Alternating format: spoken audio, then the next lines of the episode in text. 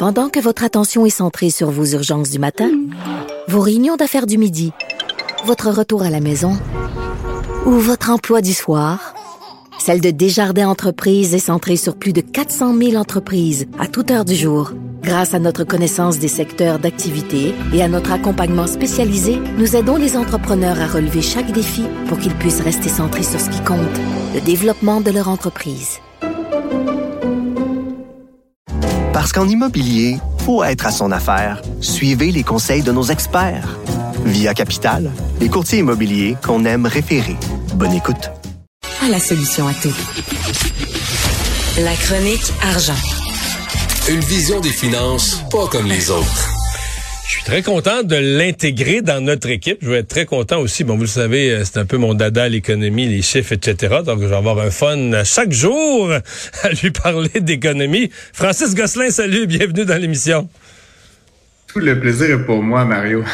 euh, ben d'abord, euh, on va se parler. Évidemment, c'est on fait une chronique économique aujourd'hui. C'est comme un naturel. On commence avec ce que les partis nous ont mis sur la table. On est le premier lundi matin de la campagne, puis à 9 h ce matin, déjà deux partis qui avaient parlé d'économie, qui avaient parlé de baisse d'impôts, euh, des formulations. On se perdra pas dans les chiffres, mais tu, tu penses quoi en gros des propositions?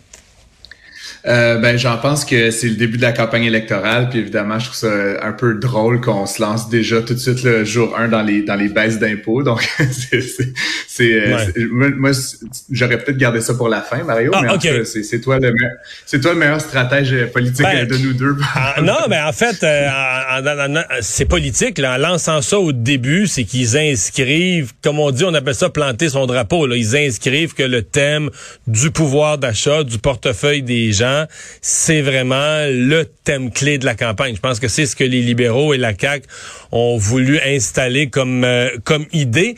Euh, il y a un petit quelque chose dans la proposition de baisse d'impôts de la CAQ qui a lancé une discussion, c'est que pour financer les baisses d'impôts, une partie viendrait des sommes qui sont prévues être versées dans le fonds des générations, donc pour la dette, pour les générations futures pour la dette. Et là, il y en a une partie qui serait aiguillée vers les baisses d'impôts. Euh, ça te dit quoi?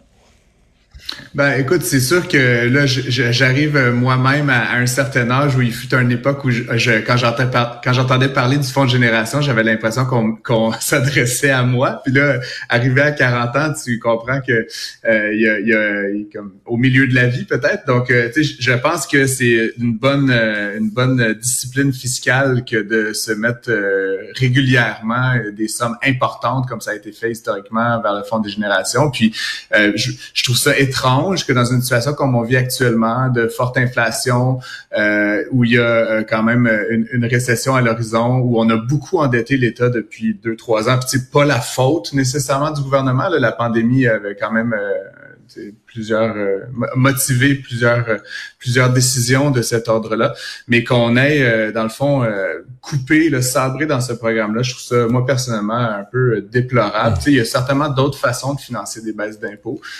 puis on le sait, en tout cas personnellement, redonner oui 1%, 1,5% comme le propose le Parti libéral aux gens c'est louable, mais au coût d'une richesse collective qui me semble malheureusement, en tout cas, je, je suis pas particulièrement enthousiaste face à, cette manière de financer cette mesure-là, personnellement.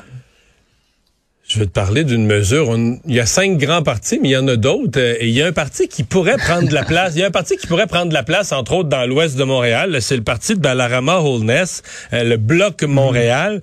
Et là, aujourd'hui, euh, il est allé d'une proposition, c'est comme on dit, il faut faire parler de soi, une proposition, il va pas que le dos de la cuillère, mais j'ai pas tout lu, tu vas m'expliquer ça. Il parle d'instaurer un péage pour les gens qui, qui rentrent sur, qui rentrent à Montréal.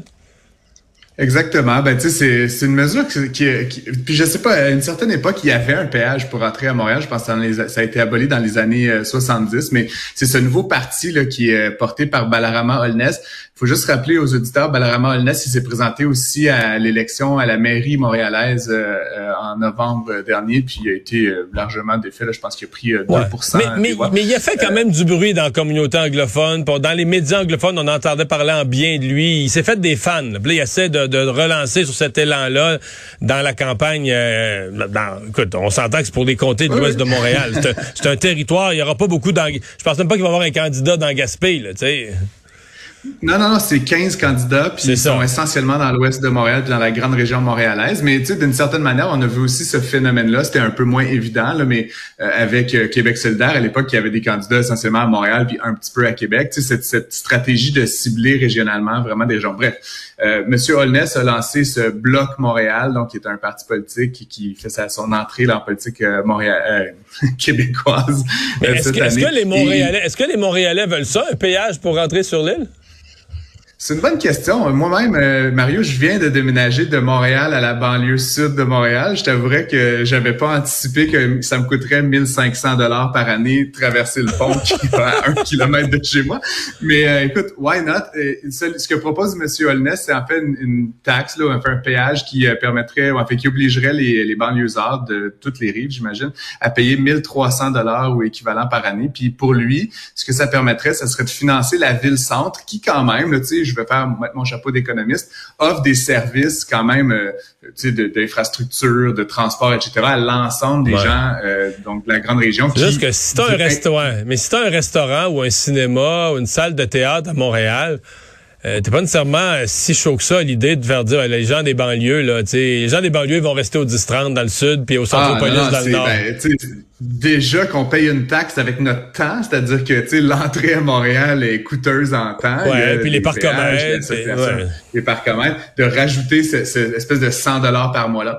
La logique de M. Holness, c'est quand même que ça permettrait à la ville de Montréal de dégager environ 500 millions de dollars annuellement sur un budget de 6 milliards, 6,2 milliards. La ville, c'est à peu près 10 là, un petit peu moins de 10% d'augmentation. Donc, ça serait euh, intéressant, là, probablement pour l'administration Plante, d'avoir cet argent-là pour, comme je le dis, investir, who knows, dans des pistes cyclables, des autobus, des parcs euh, et d'autres services là, à la population. Mais idéalement aussi à la population visiteuse. Comme je te dis, fait que je suis pas particulièrement enthousiaste. Puis effectivement, tu as raison que les, restaurateurs, mais aussi tous les commerçants, tous les gens qui ont un produit euh, d'appel qui, qui demandent à venir au centre-ville, évidemment, plus on met de barrières, moins ça risque d'arriver. Puis je serais bien intrigué d'entendre, par exemple, Michel Leblanc, à la Chambre de commerce, qui ils ont une initiative pour faire revenir les travailleurs au centre-ville, puis ramener du monde pour faire vivre le cœur de Montréal, de, se faire dire, ah, ben là, maintenant, il va falloir payer 1000 dollars pour venir.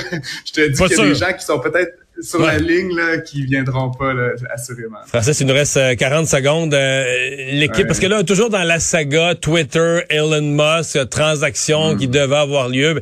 Euh, là, contre-attaque légale d'Elon Musk et son équipe? Ah, toute une contre-attaque, c'est l'Empire qui contre-attaque Mario, là, puis en quelques secondes, mais il a envoyé sans assignation à comparaître. Là, en anglais, on appelle ça des subpoenas, les, les, Américains appellent ça.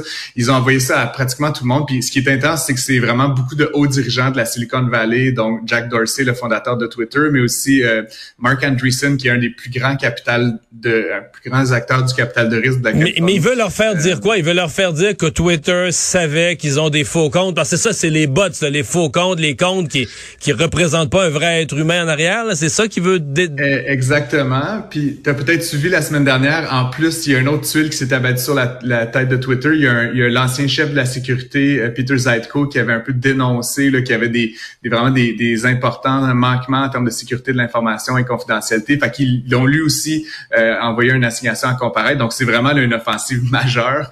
Euh, puis tu sais, juste pour rappeler aux auditeurs, euh, Musk avait promis d'engager 44 milliards pour un prix à l'action de 54 dollars et 20. Eh bien hier, euh, puis dans la dernière semaine, les, le prix de l'action a continué à chuter, est autour de 40 dollars. Donc il y a quand même aussi pour M. Musk l'idée de pas payer 20% euh, trop cher pour une entreprise qui a beaucoup déprécié depuis le début de l'été.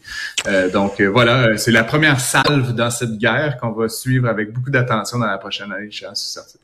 On va certainement s'en reparler. Merci. Bye bye, à demain. Je t'en prie, bonne journée.